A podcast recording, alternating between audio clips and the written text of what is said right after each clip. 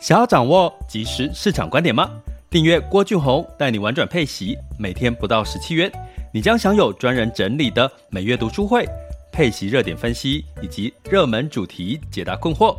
不论你想通过基金、ETF、美股或台股打造你的现金流收入，我们都能为您提供支持。点选资讯栏的订阅链接，了解更多。让我陪你一起投资理财。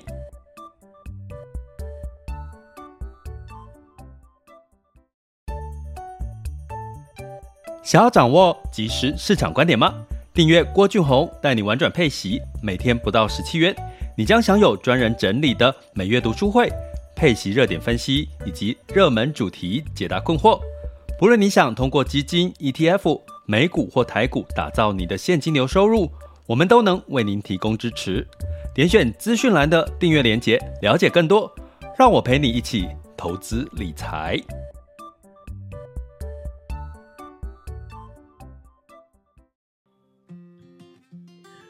OK，那在这个进入到我们第二阶段的这个全球市场盘势轻松聊，现在时间是二零二二年的五月十三日周五的十二点三十一分。好的，那今月 VIX 恐慌指数来到三十点七，VIX 当下现在 VIX 恐慌指数是三十一点七七，十年期美债殖利率是二点八九四九哈，所以都是有稍微的降温，可是都还是在三十以上哈。那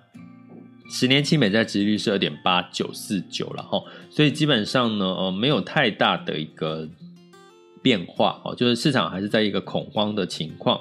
那美债殖率呢，维持在三上下都是正常的哈，所以这个是呃我们持续的关注哈。那在美股的部分呢，一样哈是担忧这个升息通膨的压力了哈。那当然在这个周四的时候呢，联准会主席有出来说。呃，我觉得升两码就够了啦，然后每个每次开会升两码就够，不一定要升那么多了哈，所以就让市场有稍微的缓和下来了哈，所以道琼下跌零点三三，S M P 五百、纳斯达克分别下跌，呃 S M P 五百下跌零点一三，哦，纳斯达克跟费城半导体分别上涨了零点零六跟零点五四个百分点哈，所以基本上呢，整体的美股呢是小跌小涨的一个状况哈。那所以代表这个情绪还是信心不足哈，还是在观望的一个情况。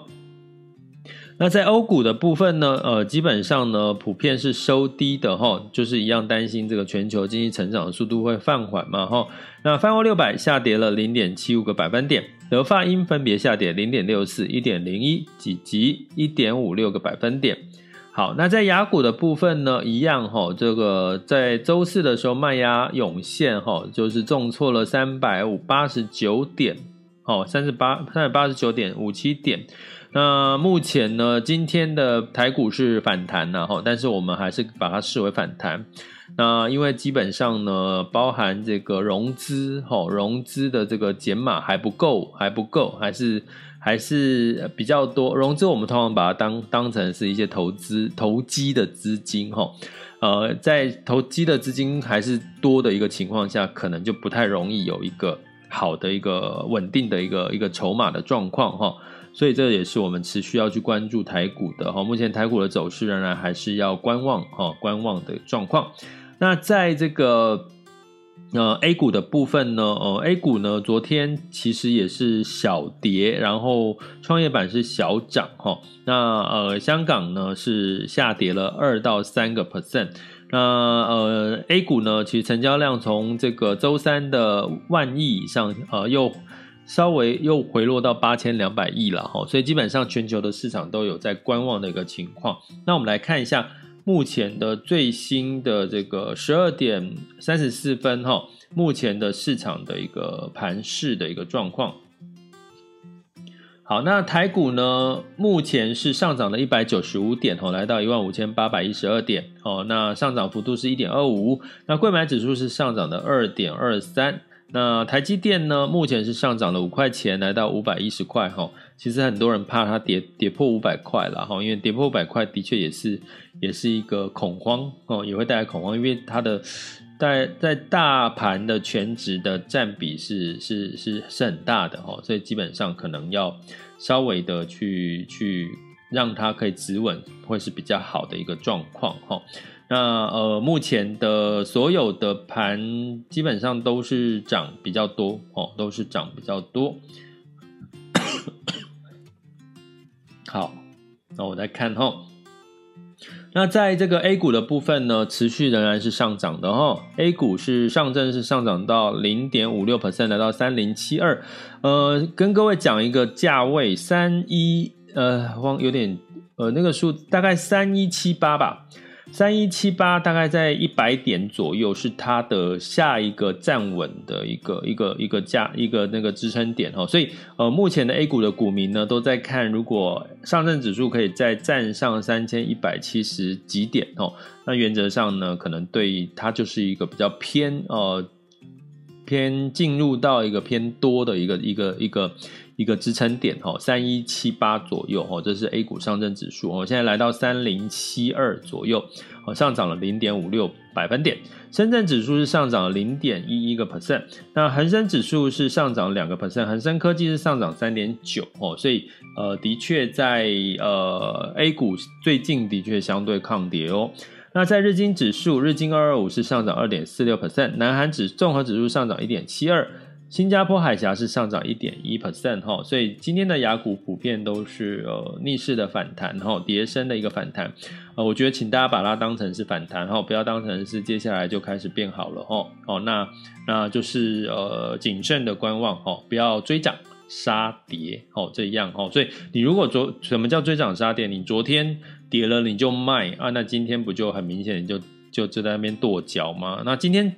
涨的时候，今天周五嘛，吼，你涨的时候就赶快追进场。那周六周日如果有发生什么事，通常周一又变盘，吼，也是有可能的，吼。所以基本上。还是谨慎的去呃观察一下这个市场哈，不用特别去做太多的变动哈。那在能源的部分呢，基本上是布兰特原油下跌零点一 percent，来到一百零七点四五哈。那一样要提醒各位，在经济趋缓的一个情况下哈，都在下修经济成长呢，原油可能要稍微的稍微谨慎一点哈，可能它要在一个大涨的一个情况，除非是俄乌战争又恶化，或者是呃大到。扩及到其他边境的国家，哈，比较会有一些可能更大的恐慌跟能源上涨的机会，要不然景气下修的时候，原油的需求应该不会再有一个更大的一个幅度的增长，哈。那金价的部分是下跌一点六 percent，来到一千八百二十四点六。那我觉得这个就是呼应这个景气成长的担忧之外呢，还有美元升值啊，美元已经升二十年来的新高，美元指数，哈。那美元指数现在是一百零四点七五四六，已经快接近一百零五大关了哈。所以最近呢，这个中韩日都出来喊话，说美国美元太强了啦，不可以这么强了哈。那我心里就想说啊，美元弱的时候，你们怎么没有说美元太弱了哈？所以，所以就是呃，很好，很很有趣哦。这个这个，有时候看看这些新闻也蛮有趣的哈。那美元兑换台币来到二十九点八一，齁，也真的快接近三十了。那美元兑换日币呢，也稍微日币稍微走强哦，来到一百二十八点三九，齁，估计呢应该已经开始有点受不了这个美元强升息所带来的一些资金流出啦，或者对经济上面的一些影响，齁，所以应该可以看得出来，呃，可能央行。各国的央行已经陆续的在做一些汇率上面的干预，不过值得留意是这个美呃 A 股持续的走稳的情况下，可是它的人民币是来到六点哦，美元兑换人民币是六点八零七七哈，人民币呢又持续的一个走贬了哈，那当然这个跟。整个中国的市场的一个呃比较偏货币宽松，就是降准降息的这个趋势也有关系了。哈。但是人民币如果贬太多，其实也不利于整体的人民币股市以及经济的一个发展哈。所以这个是我们也要持续去关注的哦。亲爱的学员以及听友们，大家中午好、下午好、晚上好。今天来到了这个二零二二年的五月十三日中午的时间喽。那呃，周五哈，其实我周五的时候都好比较想讲一些比较轻松一点的话题哈，不要这个每天在那边市场市场哈，涨涨跌跌的哈，所以。嗯，今天就想说跟各位来聊一下报税，哦，鼓励跟配息基金报税。然后我其实，在上周吧，还是上周，有上了这个这个淑女淑女淑女家务事哦，就是季晴跟那个我的朋友季晴跟佩珍，其实我还蛮喜欢他们两个主持人的哦，他们是母羊座的哦，然后讲讲讲那个配息呃，在讲报税的事情哦，应该。应该就快播了啦哈，但是我就想说，我自己也来录一集配息嘛。很多人其实，在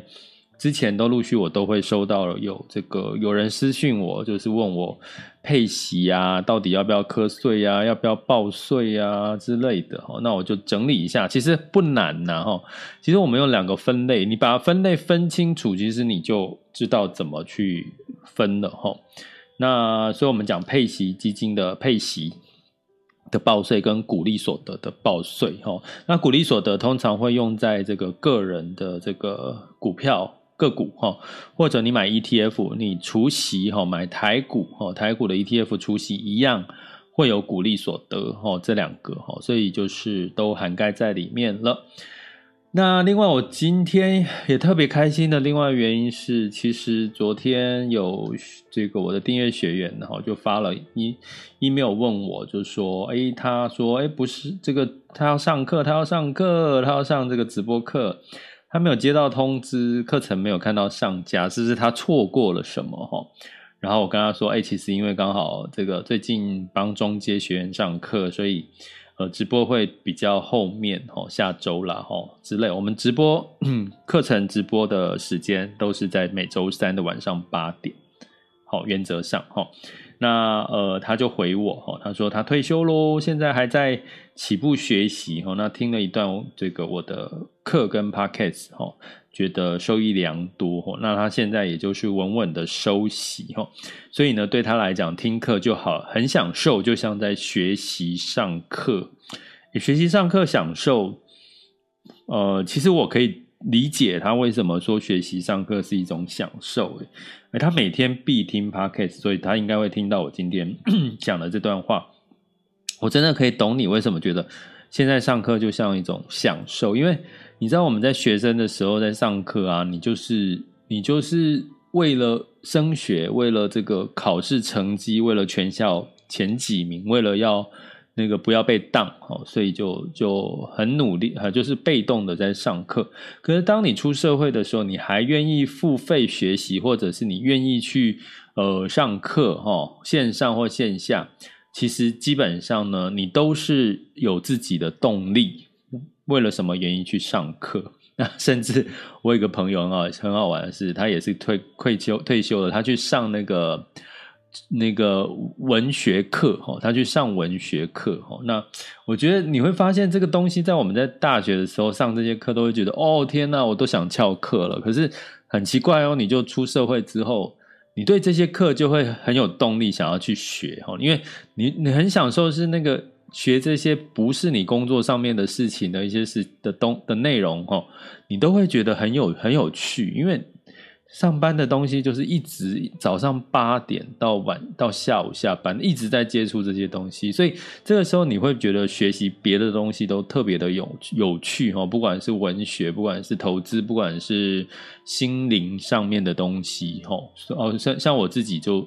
就在这个透过 YouTube 学很多东西哈，学怎么去冲冲煮咖啡，手冲咖啡，学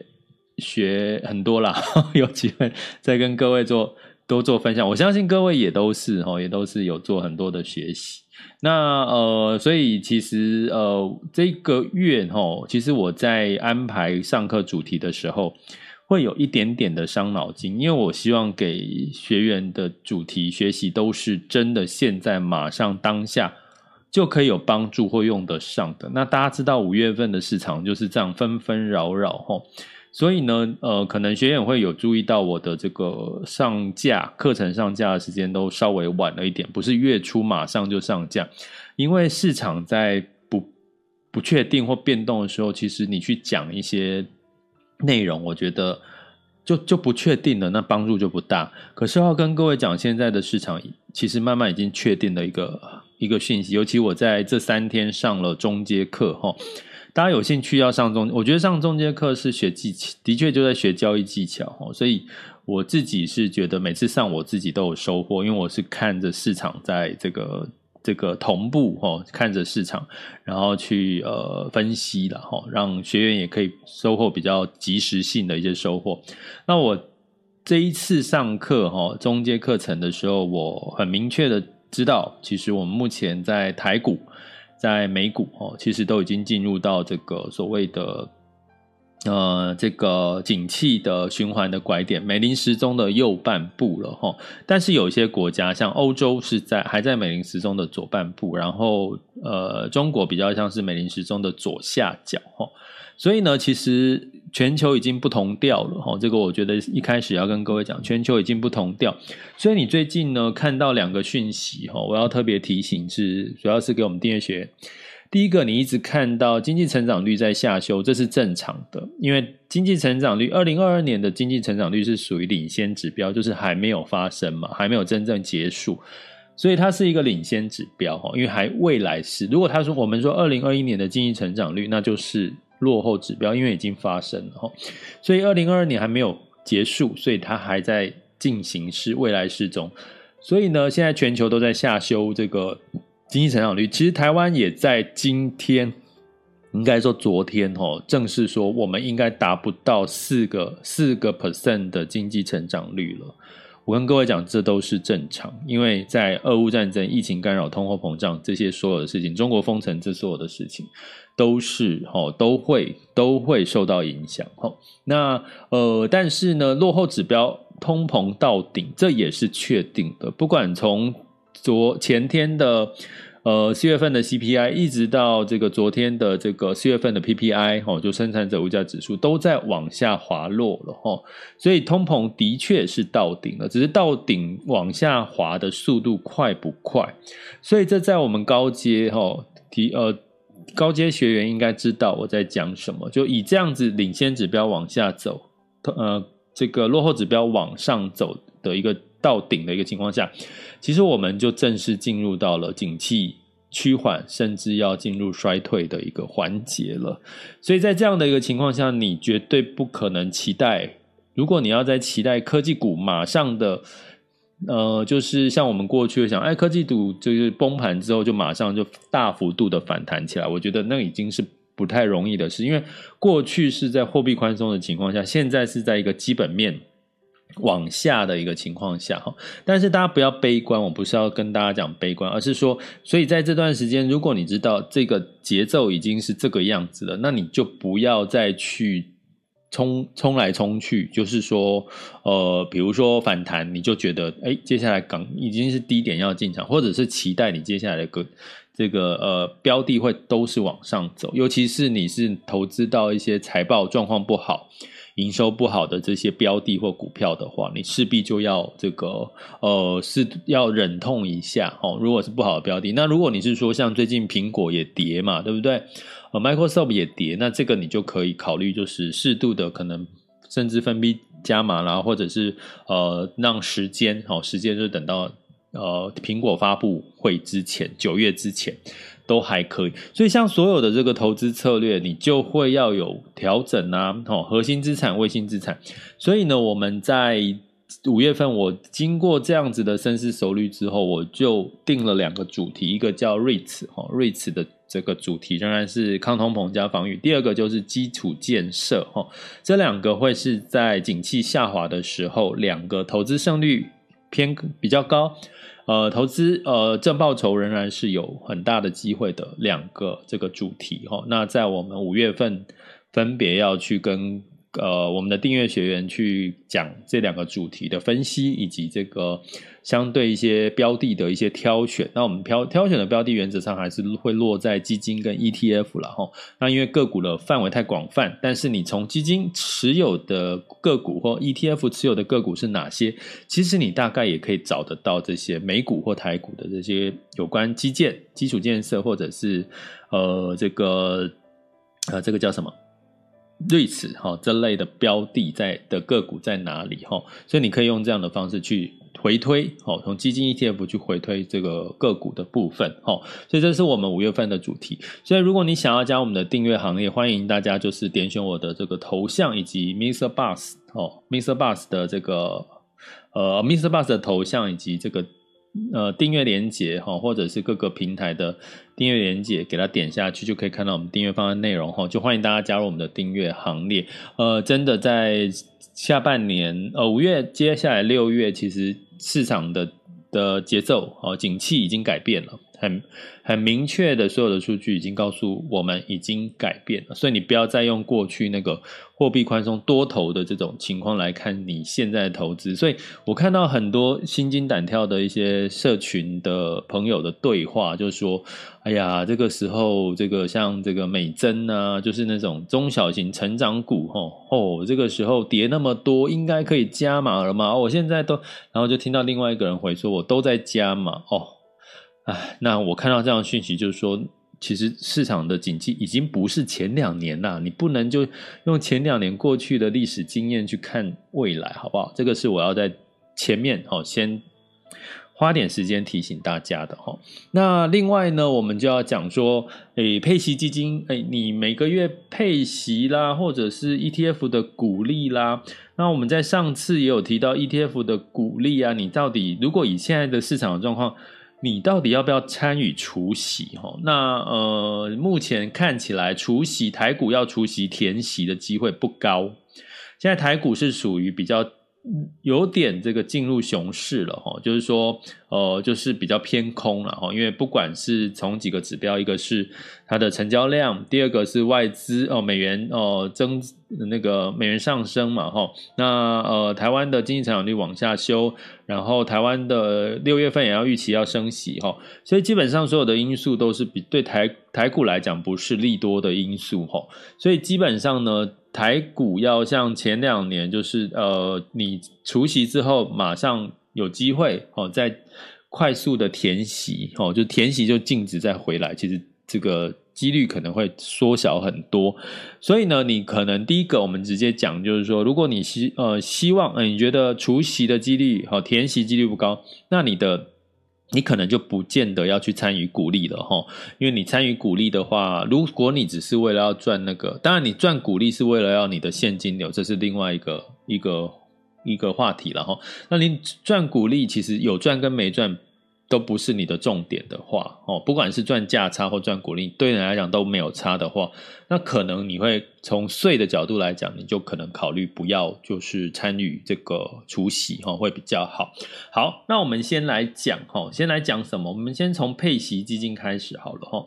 那配息基金呢？我们就是用两种分类方式，我们叫做境内基金跟境外基金。哈，怎么判断境内跟境外？就是你去看那个基金说明哦，简介哈，它会有一说它是，如果简单来分类，就是国内投信发行的，就是境内了。哈，如果是这个看到是像一些注册地是在什么卢森堡啦，哈，一些比较国外的地方，哈，基金发行公司的注册地是在。非台湾的其他地方，通常就是境外基金。哈，为什么要分？因为境内基金呢，就怎么样？基本上，如果你是境内基金投资台股的话，哈，那就会用台湾的所得税的概念。哈，就是第一个，如果你是股利所得，一样呢，台股基金哦，台股基金股利所得，哈，一样是要被列入股利的所得里面课税。哈，那在所得税里面的项目叫营业所得。好，哎，我尽量，我尽量。我我我要提醒我自己讲的简单一点，不要太多专有名词。为什么？因为我那一集去前前几天录的那个那个淑女淑女家务事哈，因为里面有这个小梁哥，就是 就是我们专家跟一位律冠廷律师嘛哈，然后跟我，然后另外就是有小梁哥。哎，我我发现我记那一天录我录影的时候还有依依哎，还有依依，然后后来我看到依依跟那个。跟那个谁纳豆的纳豆的那个直播哈，所以诶还是录影哈，所以其实还诶突然忘记那个时候没有跟他跟他问问问好问候一下。那我要讲小梁哥就一直刁我说，你讲你都讲的这么复杂吗？你都讲的这么这么难，我听不懂听不懂。所以我们在节目上面，那是我们在节目上面的互动，所以我今天应该要讲的比较想办法讲的让你们听得懂哈。好，所以你基本上境内跟境外二分法哈。境内如果是投资台湾，你就会股票就有股利所得哈。那现在的资本利得就是赚价差的部分哦。你台股基金赚价差的部分是。所谓的这个证交哦证交税基本上是现在是停征了哈证所税了哈所证券交易所得税目前是停征，所以你赚价差哈就是就买跟卖哈，包含 ETF 也是一样，你买跟卖哈没有参与除息的话，基本上你的资本利得哈价差是不用课税的哦，不用课税的哦，所以你如果想要呃投资。台股的股利，哈，零股利你就可能会，你会有股利所得要课税。如果你是赚价差，就不会有税的问题。简单的分法，哈，好，这是境内跟境外。好，那我们讲到境外，什么叫境外呢？境外有一个状况就是，如果你是境外基金，国外注册的；第二个，如果你是投资海外的国家，比如说你买了一档这个。A 基金它本身是投资美国，哦或它投资的是欧洲，或投资的是呃新兴市场哈。资本基本上呢，不管是这个呃配息哈，配息跟这个资本利得哈，配息的部分呢，原则上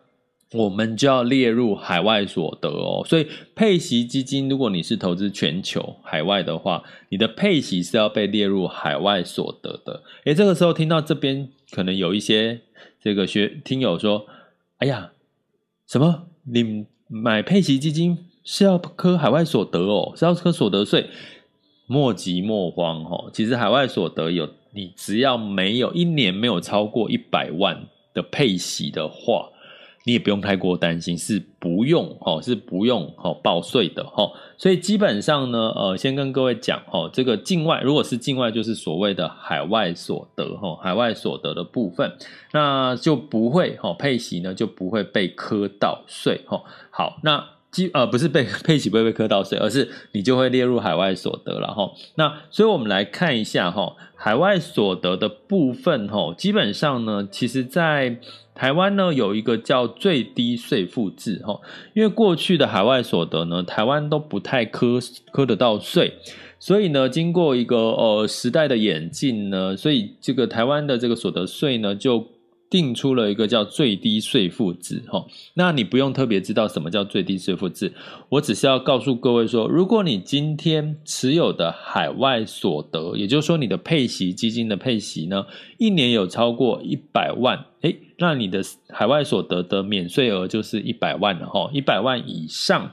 诶，那你可能就要稍微留意下一个。条件了哈，海外所得超过一百万以上就达到课税的标准了。说哦，我超过一百万了，怎么办？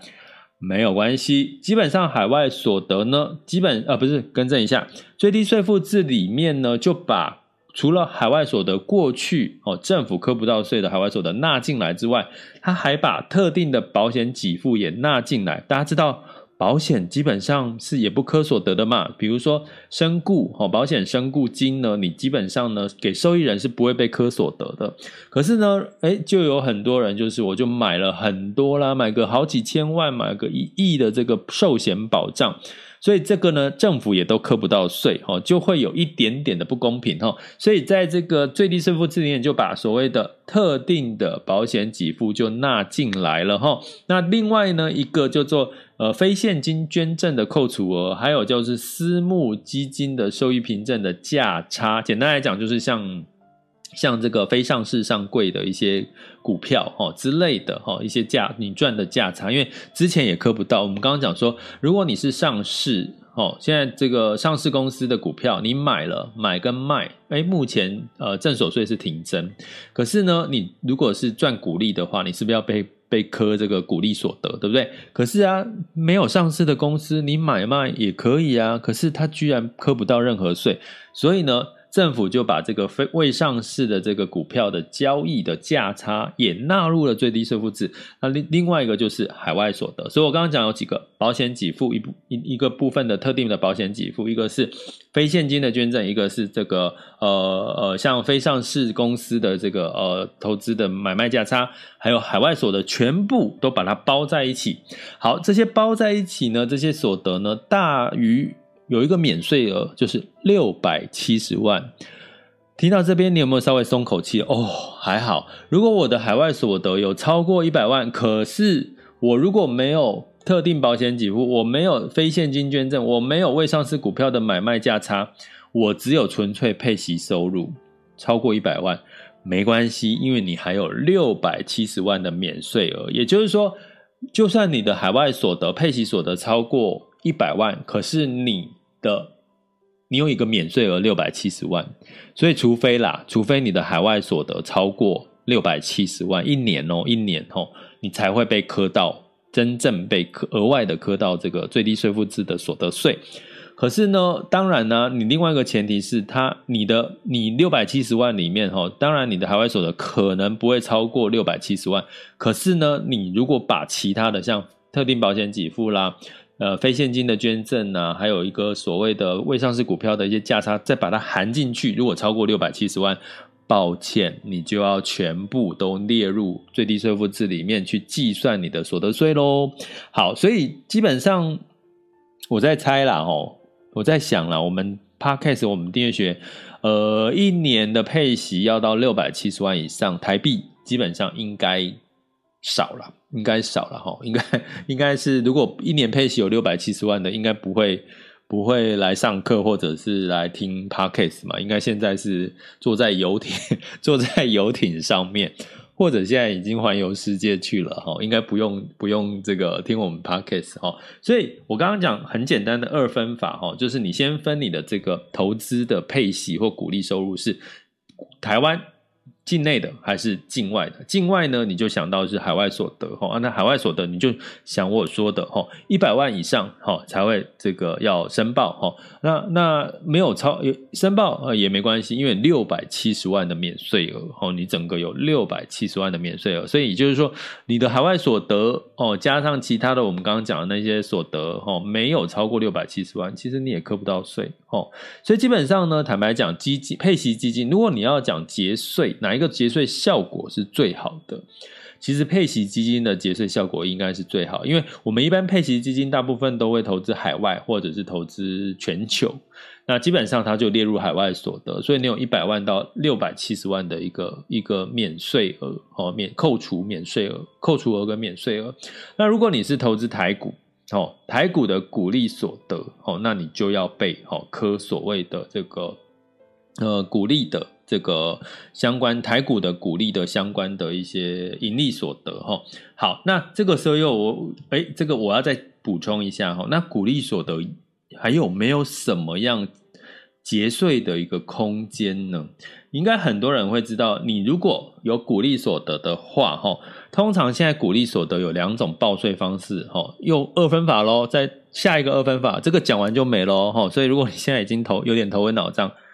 这个最后一个了哈，听好，